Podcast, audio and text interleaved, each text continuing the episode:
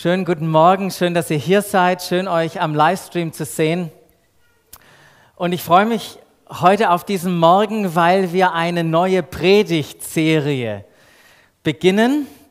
Und meine Erwartung ist für diese Predigtserie, dass sie dein Leben verändert. Das steckt in diese Predigtserie drin, dieses Potenzial. Und dafür bete ich auch, mögest du vom Heiligen Geist neue Erkenntnisse bekommen, möchte, möge er dir neue Perspektiven aufzeigen. Ja, möge er die Leidenschaft in Jesus wecken, möge er dein Herz heute Morgen bewegen und dich führen und leiten in den Situationen, wo du heute Morgen seine Führung und Leitung so dringend brauchst. Das ist mein Gebet für dich. Und ich freue mich, wenn das passiert, weil das ist so genial, mit Gott zu leben und einfach zu spüren und wahrzunehmen, wie er unser Leben führt und leitet. Ich möchte euch mit hineinnehmen in die faszinierende Geschichte eines Mannes aus dem Alten Testament. Ja, und wenn du christlich aufgewachsen bist und den Kindergottesdienst besucht hast, dann kennst du wahrscheinlich zwei Geschichten von ihm. Die erste Geschichte von seinen drei Freunden, die im Feuerofen waren und nicht verbrannten. Und die andere, die zweite Geschichte von ihm selbst, der irgendwann in der Löwengrube war, aber wie durch ein Wunder die Löwen in dieser Nacht keinen Hunger hatten. Es geht um Daniel, diesen genialen Mann, um seine faszinierende Geschichte. Doch wisst ihr was, sein Leben lässt sich nicht nur auf zwei nette kleine Abenteuergeschichten reduzieren.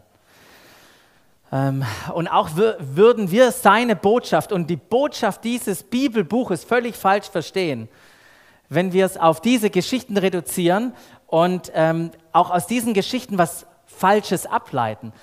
Was Falsches ableiten, wie zum Beispiel, wenn wir Gott in allem gehorchen, mutig und kühn in allem sind und die richtigen Dinge machen – dass dann nichts Schlimmes mit uns passiert. Das wäre eine völlig falsche Ableitung. Ich weiß nicht, wie viele Leute du kennst, die im Feuerofen waren und nicht verbrannt sind. Ich weiß nicht, wie viele Leute du kennst, die nachts bei den Löwen waren und morgens wieder rausgekommen sind.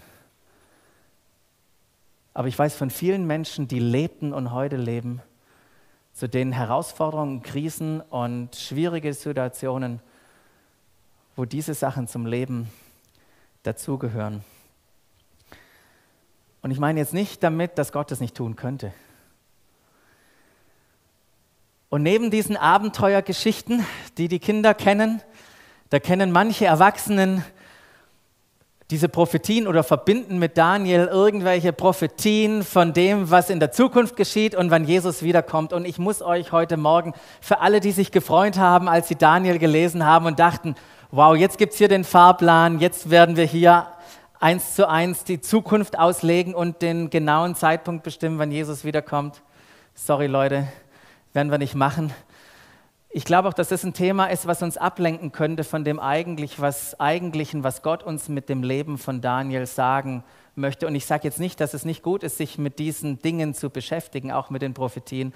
Aber ich möchte euch sagen, lasst uns vorsichtig sein und uns nicht ablenken lassen von dem Wesentlichen, von dem Eigentlichen, nämlich das Leben von Daniel. Und das ist, wo ich euch heute mit reinnehmen möchte, zeigt uns in einer wunderbaren Weise, es zeigt uns in einer wunderbaren Art und Weise, wie wir in Schwierigkeiten und Herausforderungen und in Krisen im Leben nicht nur einfach überleben können, sondern in Schwierigkeiten, in Herausforderungen, in Krisen aufblühen können. Das zeigt uns dieses wunderbare Buch. Und ich bete, dass, dass dieses Buch, das Gott durch Daniel heute in dein Leben hineinspricht. In Schwierigkeiten und in Krisen, in denen du drinsteckst, vielleicht durch Krankheiten, durch Schicksalsschläge, durch innere Spannungen, die du erlebst, aus unterschiedlichen Gründen.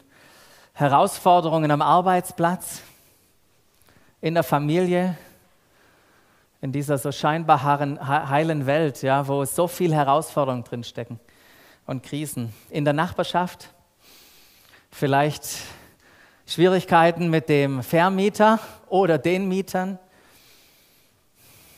Krisen, Schwierigkeiten der Schule, in oder mit dem Kindergarten, so viele Bereiche, wo wir herausgefordert sind. Und wir als Christen können aufblühen, so wie Daniel aufgeblüht ist, und zwar persönlich, beruflich, geistlich ist er aufgeblüht. An dem dunkelsten Ort, den man sich auch nur vorstellen kann. Da ist Daniel aufgeblüht. Und ich möchte dir heute Morgen diesen berühmten und manchmal doch so unbekannten Mann und seine Geschichte vorstellen. Und die Geschichte finden wir im Alten Testament. Da ist ein ganzes Buch, was ihm gewidmet ist, was seinen Namen trägt. Und ich möchte dich einladen, falls du die Bibel dabei hast oder deine App, schlag doch diese Geschichte auf. Ähm, guck vorne im Inhaltsverzeichnis, dann findest du sie leichter. Das hat Gott extra so gemacht für uns, dass wir nicht die ganze Predigt durchblättern und am Ende ankommen. Hier, ich habe ihn gefunden. Also, blätter vorne nach.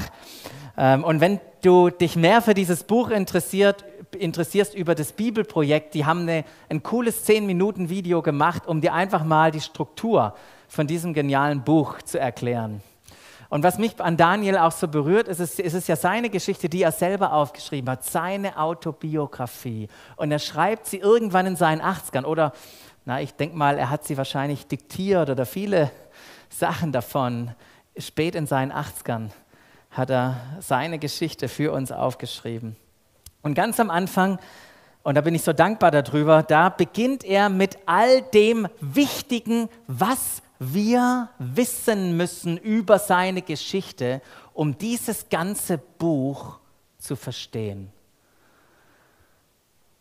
Und ich nehme euch damit hinein. Heißt es in Daniel 1, fängt es an, im dritten Regierungsjahr Joachims des Königs von Juda, da zog der babylonische König Nebukadnezar mit seinem Heer vor Jerusalem und belagerte die Stadt.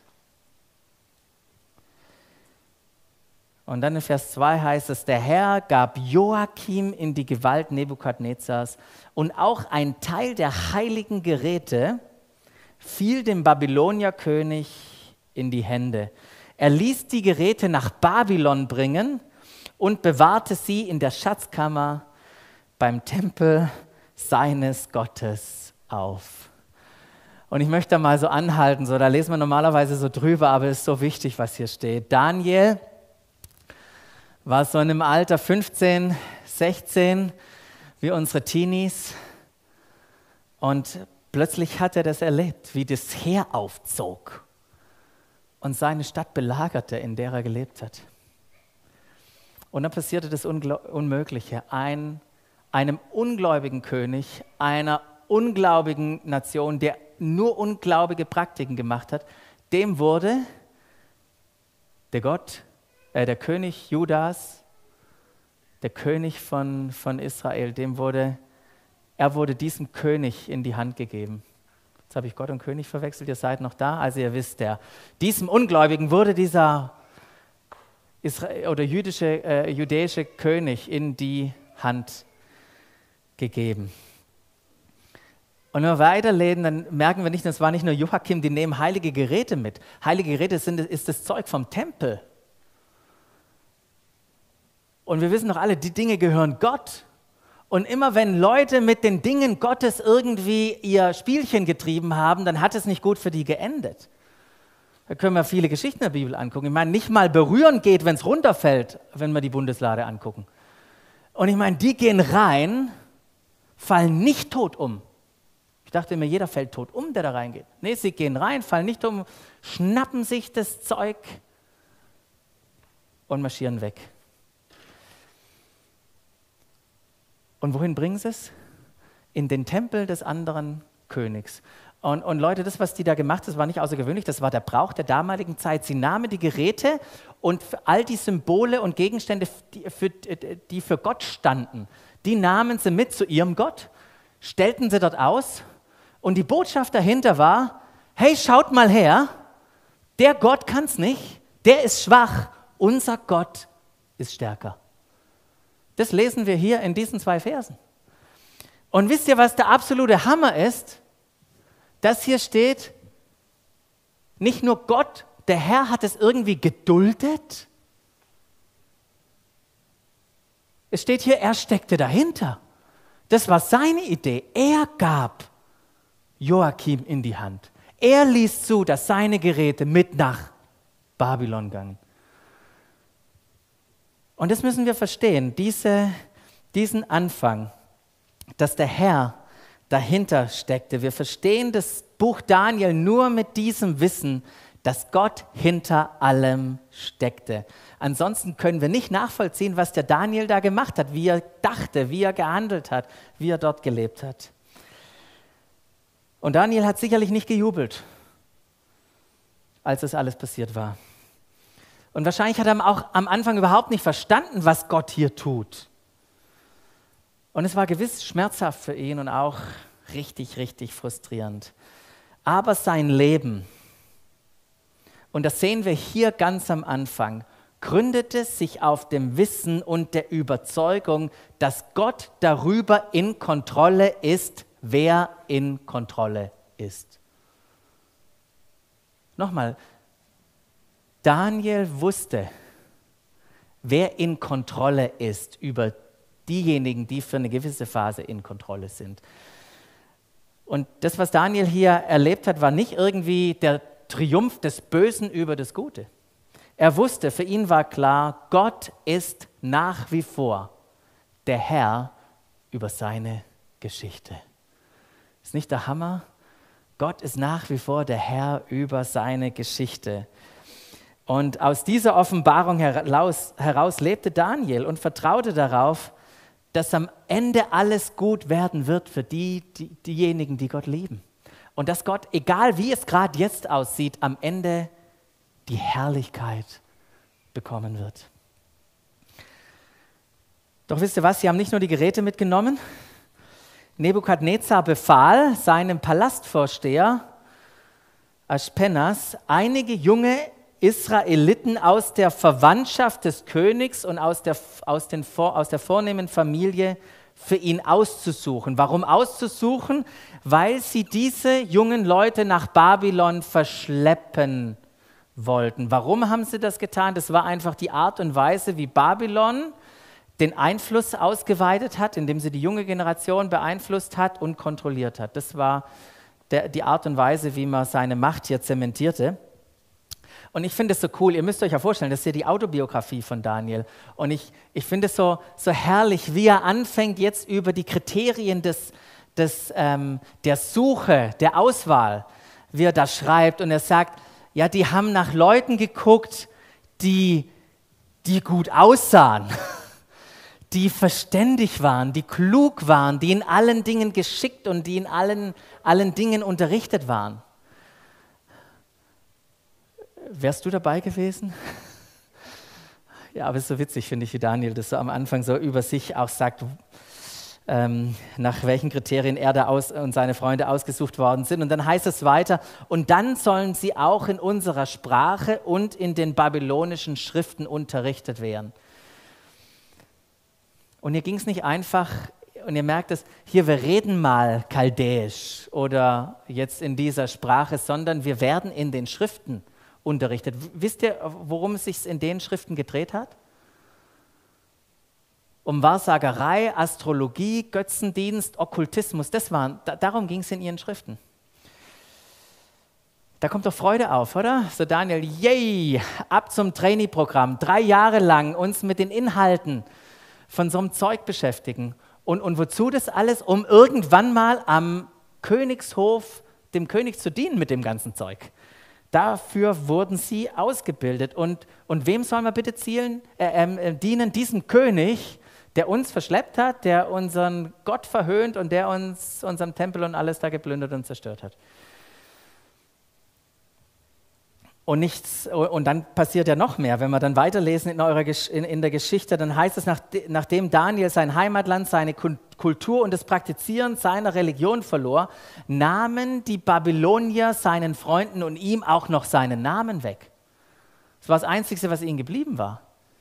Und statt Daniel, was bedeutet Gott ist Richter, bekommt er einen neuen Namen, der da heißt Belshazzar, was übersetzt bedeutet Bel, also dieser Gott beschütze den König.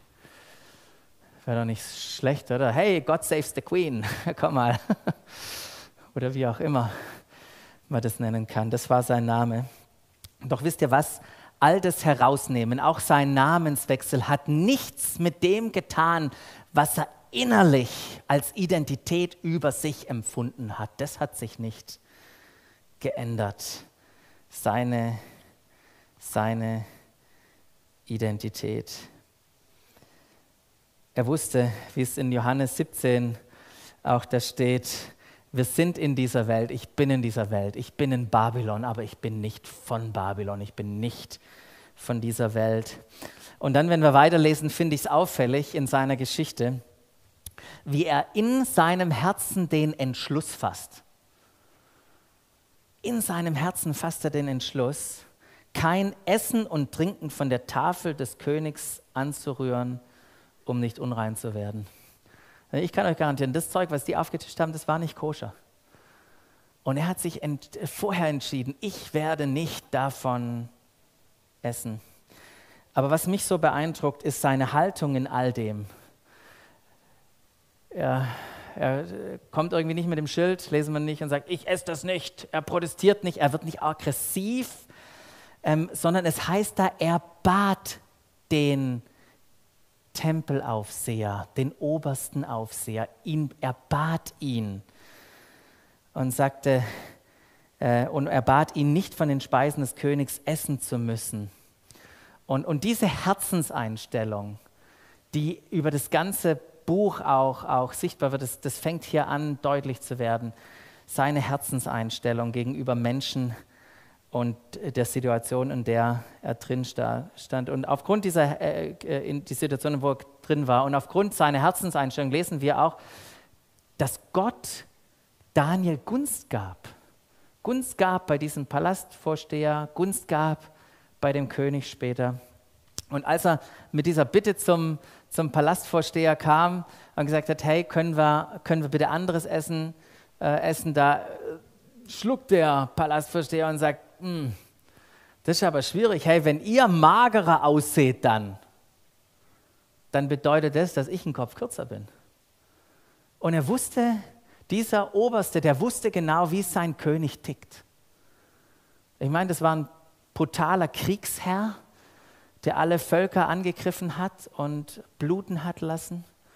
Das war dieser König, der plötzlich eine Statue aufstellen hat später und gesagt hat, wer nicht anbetet, wird umgebracht. Das war der König, der einen Traum hatte und dann mal seine Wahrsager herzitiert hat, gesagt hat, ihr deutet mir jetzt den Traum, aber ich verrate euch den Traum nicht. Und wenn das euch nicht gelingt, dann kommt ihr alle um. Das war der Charakter, die Natur dieses Typens. Und dann hat der Oberste gesagt, na, ich bin draußen.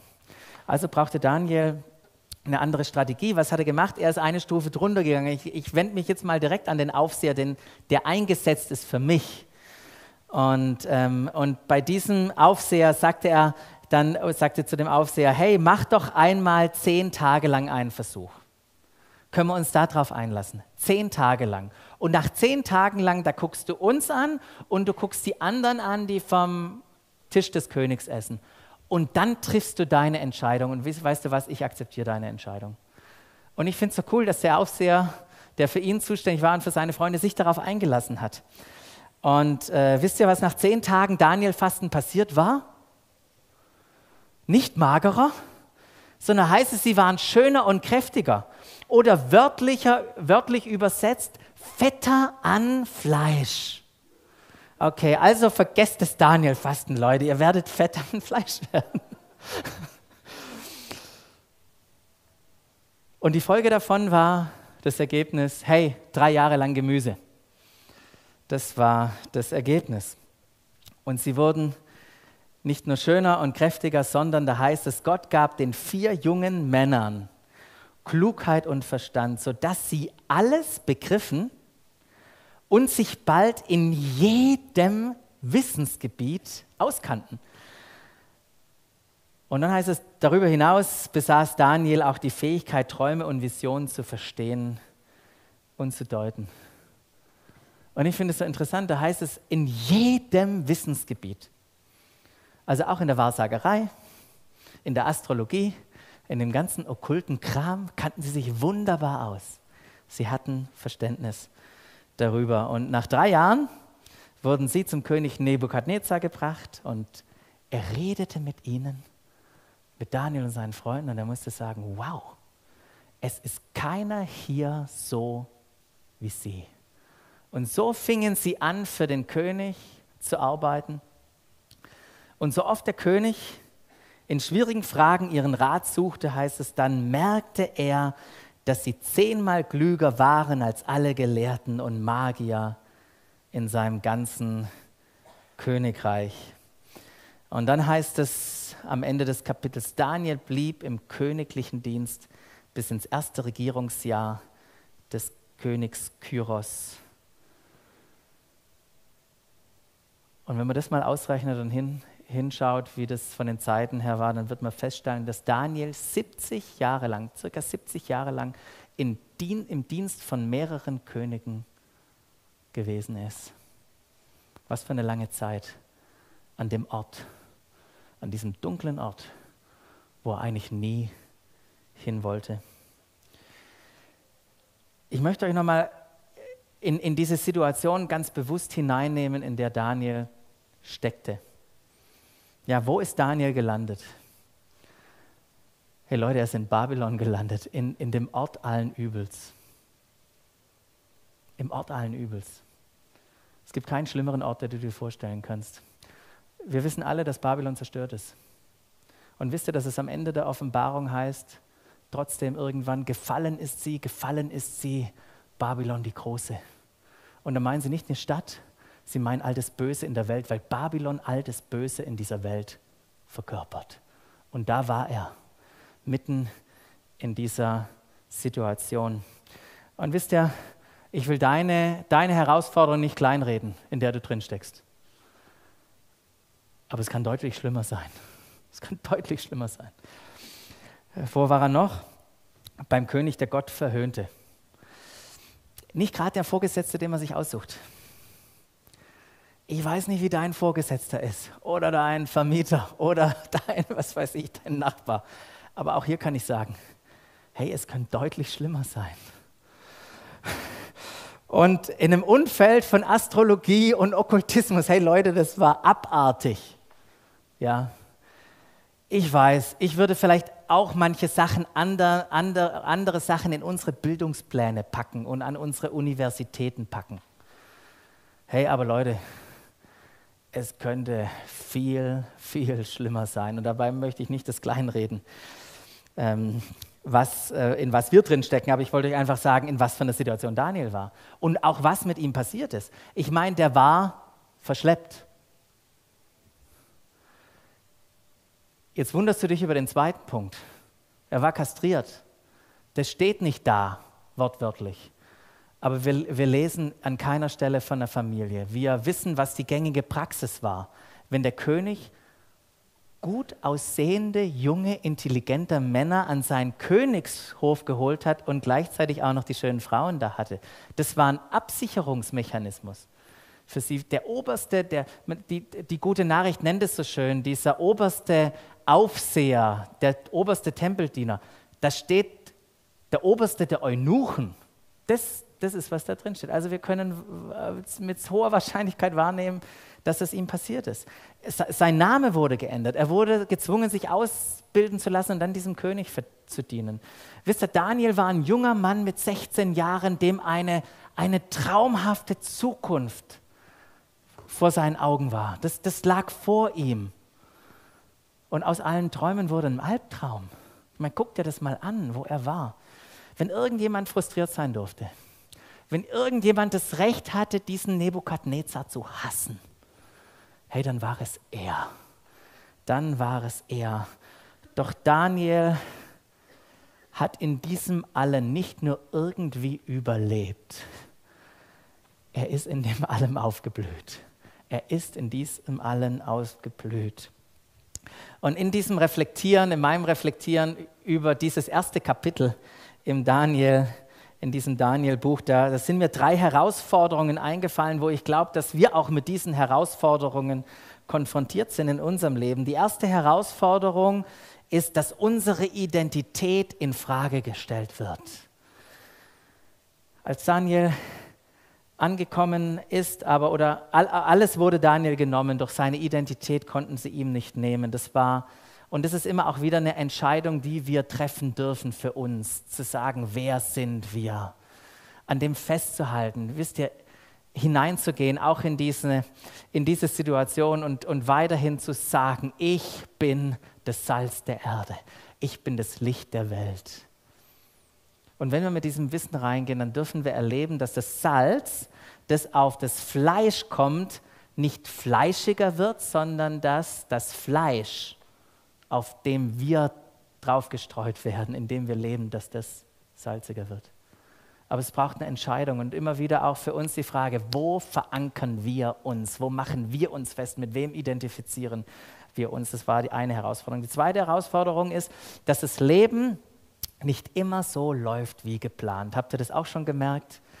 Falls vor, vor anderthalb Jahren noch nicht gemerkt hast, seit anderthalb Jahren wissen wir, dass das Leben nicht so läuft, wie man sich das vorstellt, wie es geplant ist. Und ich glaube auch, dass viele von uns sagen können, wir wurden auch schon überrascht mit Dingen, Herausforderungen, Schwierigkeiten in unserem Leben, die wir nicht eingeladen haben, aber sie kamen. Sie waren da. Und ich finde es so cool, was Petrus äh, uns zuspricht. Da sagt er, hey liebe Freunde, wundert euch nicht über die Nöte. Hey, wundert euch nicht über die Nöte die wie ein Feuersturm über euch hineingebrochen sind und durch die euer Glaube auf die Probe gestellt wird. Denkt nicht, dass euch damit etwas Ungewöhnliches zustößt. Ist nicht ungewöhnlich? Hey, Krisen, Herausforderungen, Nöte, Feuerstürme, Glauben getestet. Das gehört dazu. Sei nicht überrascht davon. Im Gegenteil, erwarte es. Erwarte es und sei vorbereitet. Sei vorbereitet auf diese, diese Stürme. Und wisst ihr was, wenn wir auch hier Daniel angucken, ich meine, der war auch länger dort, als er wollte. 70 Jahre lang war er dort. Und natürlich wollte er zurück. Aber wisst ihr, was er gemacht hat oder was sein Glaube getan hat? Oft, oft meinen wir ja, dass wir Glauben brauchen, um aus dieser Situation herauszukommen, in der wir gerade drinstecken. Aber wisst ihr, warum, wozu wir auch Glauben haben? Wir haben Glauben, um Gott in genau diese Krise, Herausforderung und Situation einzuladen, dass Gott mit uns ist. Und genau das hat Daniel erlebt. Er hat nicht erlebt, wie Gott ihn herausgeführt hat aus Babylon, aber er hat erlebt, wie Gott mitten hineingekommen ist in sein Babylon, in seine Dunkelheit und erleben durfte dann, was es bedeutet, dort Licht zu sein. Und die dritte Herausforderung, wir müssen unsere Haltung bewahren. Das war seine Herausforderung. Daniel machte alles, was er tat, mit einer Hingabe und einer Exzellenz. Wie viel Mühe hätte es, habe ich mir überlegt, wie viel Mühe hätte ich mir denn gegeben, mich auf die Sprache einzulassen? auf diese Schriften einzulassen, auf das ganze Astrologiezeug und das ganze Okkultismuszeug. Oh, ich hätte keinen Bock gehabt, muss ich ehrlich sagen. Aber Daniel hat gesagt, hey, ich bin hier nicht, um den König zu dienen, ich bin hier, um Gott zu dienen, um ihm Ehre zu geben mit allem, was ich tue. Das waren die Herausforderungen, die er hatte. Und vielleicht spricht dich das ein oder andere davon auch an. Ähm, ich weiß nicht, wie schwierig die Situation ist, in der du gerade steckst oder wie herausfordernd dein Babylon ist. Aber Daniel hat uns gezeigt, dass wir in Herausforderungen, in, der, in den Schwierigkeiten dieser Welt nicht nur einfach überleben können, sondern dass wir aufblühen können. Und das ist, was ich mir für dich und für mich wünsche, dass wir in diesen Situationen aufblühen können. Und ich möchte am, am Ende noch äh, kurz mit euch ansprechen, wie hat er das gemacht? Wie konnte er aufblühen? Und ich möchte, möchte vier Dinge ansprechen. Das erste ist, Daniel hatte Glauben. Er hatte Glauben. Er lebte aus der Überzeugung, dass Gott in Kontrolle ist über all diejenigen, die gerade in Kontrolle sind. Dass Gott der Herr seiner Geschichte ist. Und, und wenn, du, wenn du das Buch Daniel in den nächsten Tagen oder Wochen liest, dann wirst du entdecken, dass der Gott Daniel so viel größer war als der Gott Babylons. Und ich möchte dich fragen heute Morgen, wie groß ist eigentlich dein Gott? Ist dein Gott größer als deine Krise, als deine Herausforderung? Hast du manchmal Sorge, dass es vielleicht nicht ist?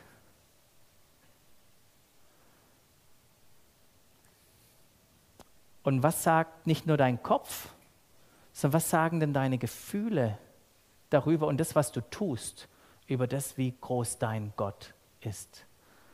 Daniel wusste, er hat einen großen Gott.